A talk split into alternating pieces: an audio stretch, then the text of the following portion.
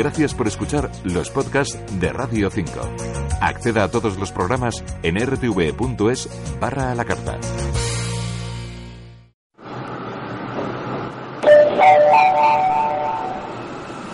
Atención. Lo que vas a escuchar ahora es completamente cierto. Los astrónomos aseguran que el universo es finito, lo cual resulta reconfortante para aquellos que no podemos recordar dónde dejamos las cosas. Esto lo dijo Frank Zappa y con esto empezamos el último raíz de 5 de esta segunda temporada.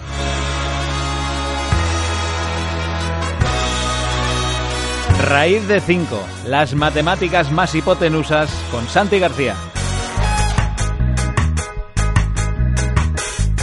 First I saw you standing there, eyes so wide. ¿Te gustan las matemáticas? Si la respuesta es que no, bienvenido, bienvenida. Si la respuesta es que sí, bien hallado, bien hallada. Si la respuesta es... mm, Decídete, no estés así. Estamos en este programa de matemáticas. Lo que antes era una conjetura, ahora es un teorema, una verdad absoluta. Bienvenido, bienvenida a Raíz de 5. Yo soy Santi García Cremades y vamos cada semana a compartir momentos, ecuaciones, vivencias, funciones matemáticas, emociones, de la forma más exacta posible.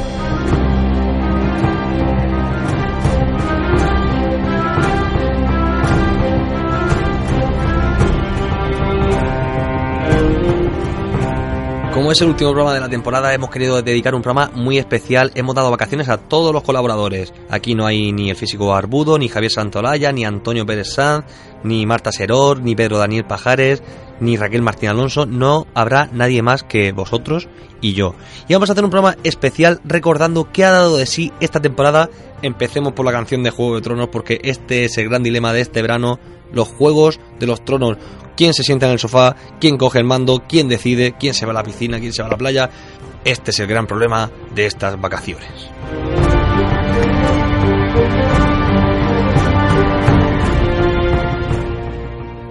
Si te vas de viaje, te voy a mandar una tarea para el verano. El problema del viajero, buscarlo en internet, que esto depende de a dónde vayáis, tenéis que hacer un problema de optimización. ¿Cuál es la distancia más corta que pasa por los destinos que tenéis pendientes? Si vais a ir a Madrid, Barcelona, Valencia, ¿cuál es la distancia más corta? ¿Ir primero a Valencia y después a Barcelona?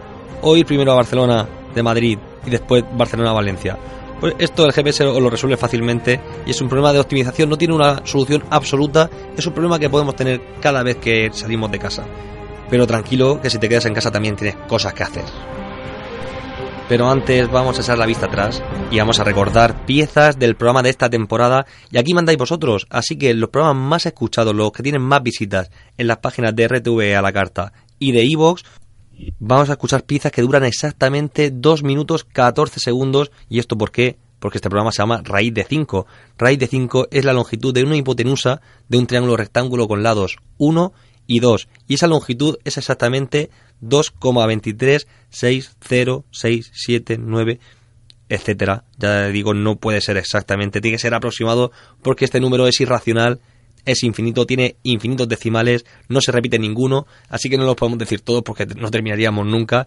Vamos a redondear y decir que raíz de 5 es 2,24. Y esto en minutos corresponde exactamente a 2 minutos 14 segundos. Empezamos escuchando una pieza del 18 de noviembre de 2017, parece que fue hace 8 meses, y es que fue hace 8 meses, y hablábamos de los premios Ig Nobel, unos premios que parece que dan risa, pero son muy, muy serios. Nobel. Los premios Ig Nobel son como los premios de los Nobel de la risa, tienen como objetivo destacar ciertos logros que primero nos hacen reír, pero que luego nos hacen pensar. Los premios pretenden celebrar lo inusual, honrar lo imaginativo y estimular el interés de la gente en la ciencia, la medicina y la tecnología.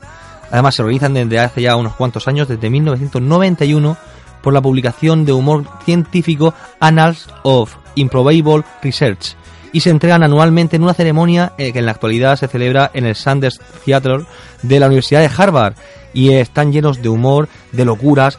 Por ejemplo, hay eh, espectáculos musicales, se lanzan los papers en forma de avión al, al que está hablando. Hacen cosas muy locas y este año se celebra en cada mes de septiembre, cada año. Voy a hablaros de unos cuantos de este año, por ejemplo, el de física. Se lo han dado a Marc-Antoine Fardin eh, por utilizar la dinámica de fluidos para investigar si la cuestión de si un gato puede ser sólido y líquido a la vez. Vaya, eh, muy interesante. O en anatomía a James Heathcote por su estudio de investigación médica, ¿por qué los hombres mayores tienen orejas grandes? También interesante. En nutrición a Fernanda Ito, Enrico Bernán y Rodrigo Torres por, por, el primer estudio científico acerca de la sangre humana en la dieta del vampiro murciélago de piernas peludas. Primero te hacen reír y después te hacen pensar. Y estos son premios a, distintas disciplinas, pero vamos a recopilar algunos de otros años sobre matemática. Por ejemplo, en 2013 había un premio a la probabilidad que cuando más tiempo haya estado una vaca tumbada, más probable es que se levante rápido. Y segundo, que una vez que la vaca se levanta, no se puede predecir fácilmente cuándo volverá a tumbarse de nuevo. Esto es un estudio de verdad, ¿eh? Por ejemplo, en 1993 un premio a las matemáticas de, una, de un estudio de Carolina del Sur. Un señor que era un visionario y fiel creyente en la estadística. Y el premio fue por calcular la probabilidad exacta de que Mijail Gorbachev sea el anticristo. Interesante. Nos vamos ahora ya a 2018, 27 de enero de 2018, y hablamos de la cuesta de enero, claro, las derivadas, las pendientes para arriba, para abajo. Vamos a escuchar 2 minutos y 14 segundos de la sección de Javier Santaolalla de las matemáticas más aplicativas.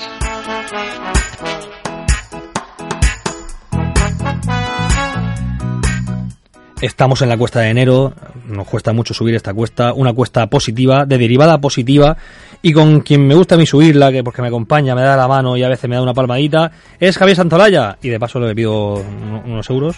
Javi. Hola Santiago. A ver si me puedes dejar un dinerillo para, esta cuesta de enero.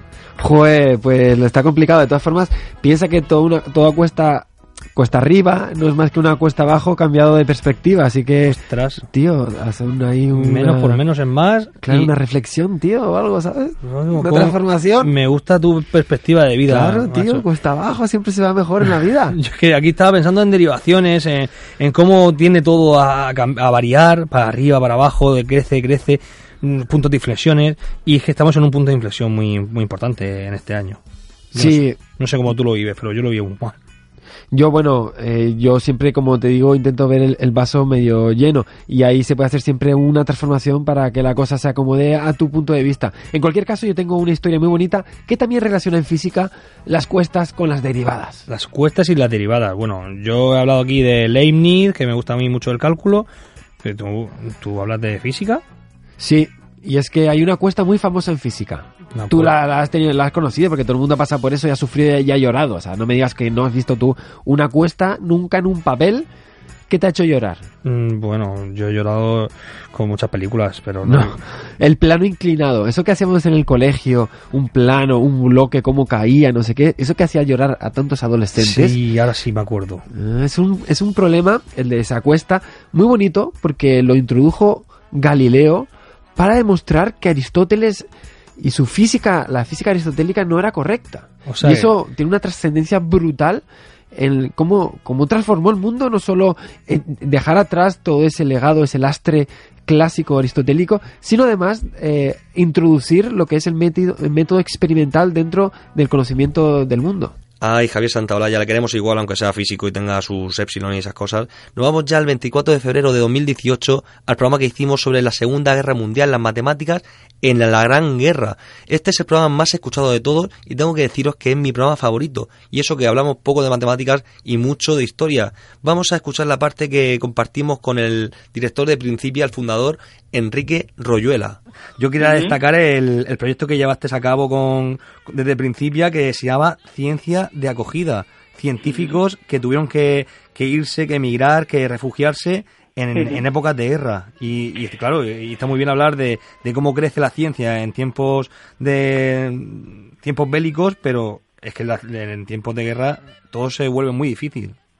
Sí, claro. Bueno, la, la guerra Mm, por desgracia, eh, es, es, como un buen campo de, abonado ¿no? para, para, la, para, el desarrollo de la ciencia, porque se dedica mucho dinero, pero claro, siempre enfocado pues al, al desarrollo de armamento y demás. Pero bueno, es verdad que es un, la guerra la guerra es una cosa mala, es una cosa fea que no debería haberse producido y efectivamente la Segunda Guerra Mundial pues es uno de los módulos que tratamos en la exposición Ciencia de acogida y bueno, en él pues eh, relatamos las vicisitudes de algunas científicas y científicos que tuvieron que vivir esa parte mala, ¿no? Esa parte en la que por el hecho de ser judíos, por ejemplo, o homosexuales, como en el caso de Alan Turing, pues bueno, pues fueron fueron perseguidos incluso por sus propios gobiernos. Claro, como decía Meñique en Juego de Tronos, decía que el caos es una oportunidad. Pero no, vamos a hablar de, las consecuencias de este caos que siempre son, pues, a veces muy desagradables, como el caso de, de Luis Santaló, que era, vamos a hablar de matemáticos y matemáticas. Porque Rey Bastor se fue casi por crecimiento personal. Se fue a Argentina. Sí. Sí, bueno, eh, Julio Rey Pastor, que no, que bueno, tú que eres matemático lo sabrás, es el gran matemático español. Él realmente era un nómada, ¿no? Era un nómada, le encantaba la ciencia, le encantaba viajar y él, pues cuando viajó a Buenos Aires para dar una serie de seminarios de matemáticas, pues le encantó la ciudad, le encantó Argentina y decidió, bueno, pues eh, yo creo que fue sobre los años 20, incluso se fue antes de que empezara la, guerra civil, o sea que Julio Ripastor no fue un exiliado, sino que él lo que quería era desarrollar su labor. Siento ser un cortarrollos, pero el tiempo es finito y hay que ser exactos. Nos vamos ya al programa del 14 del 4 de 2018, 14 de abril, y es un programa muy especial porque hicimos 50 programas y casualmente ha sido de los más escuchados. Y mira que lo hicimos desde el cariño, también con poco contenido matemático, con muchos recuerdos y sobre todo demostrando la humanidad que hay detrás de estos colaboradores tan especiales. Y os quiero dejar mi sección favorita del programa, que es la de los latidos de historia que siempre nos escribe Antonio Pérez Sanz y nos narra Raquel Martín Alonso y nos mandaron este programa especial de los 50 y metimos este montaje tan divertido de estas dos personas que son únicas, y buenas. Hola Santi, un abrazo muy fuerte a todos los miembros del equipo que hacen real Raíz de 5. Y en especial a Raquel, que pone su preciosa y cálida voz a los latidos de historia. Sin ella no serían lo mismo. 50 programas ya, 50 raíces de 5. Cuando Santi me propuso colaborar en el programa, en marzo del año pasado, me dijo que serían 13 o 14 programas justo hasta el verano, se ve que los números no es su fuerte. Yo acepté con la condición de hablar de historia, de la historia de las matemáticas que había detrás del tema de cada programa. Pequeñas píldoras del pasado. Y así nacieron los latidos de historia, que con estos 50 programas ya han estabilizado su ritmo cardíaco y el de raíz de 5. Ánimo y a por los 100. Al fin y al cabo, la raíz de 5 tiene infinitas cifras. Suerte. Y las ondas sinusoidales nos las trae siempre Raquel Martín Alonso y también nos ha dejado un mensaje que esta mujer es maravillosa siempre, siempre. Yo que siempre he sido persona de letras, estoy encantada de formar parte de Raíz de 5 poniendo voz a los latidos de historia del gran Antonio Pérez San, porque nos descubre relatos maravillosos y además estoy aprendiendo mucho de matemáticas, aunque a veces paso algún que otro apuro con los nombres de los matemáticos, de sus ciudades natales, de las universidades donde estudiaron. En fin, os dejo que escuchéis una pequeñita muestra de lo que habitualmente nos escucha y bueno, que Ray de 5 cumpla 50 elevado a 50 programas más. Latidos de historia. Así narraba en su antes preciosa y cuidada casa de la Hinden de la Hinden de la Hindensburgstrasse, de la Hindenburgstrasse, Ahora, el profesor Hausdorff, la Universidad de Bonn, el profesor Erich Wessel en el Instituto Bacteriológico de Weil, de Weil, en el Instituto Bacteriológico de Weil. Desde hacía unos meses, las autoridades nazis les habían obligado a coserse a sus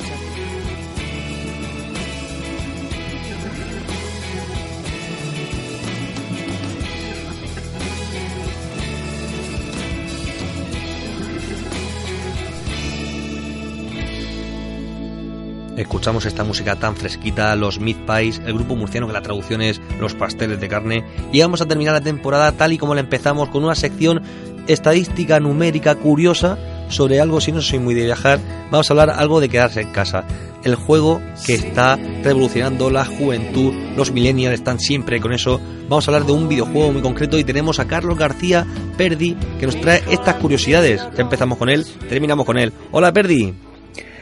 Hola Santi, ¿qué tal? Eh, estoy encantadísimo de que, de que me haya vuelto a llamar para cerrar la temporada después de haber pasado por aquí el, el primer día. Mm. Eh, no sé qué habrá pasado entre medias, Santi. No sé si es que has perdido mi teléfono o algo. Me dijiste que me ibas a llamar más veces que- eh, y no me has llamado ni una vez. Es que eres de letras. Sí que bueno, de todas maneras. Sí, de todas maneras estoy contento de, de cerrar la temporada contigo.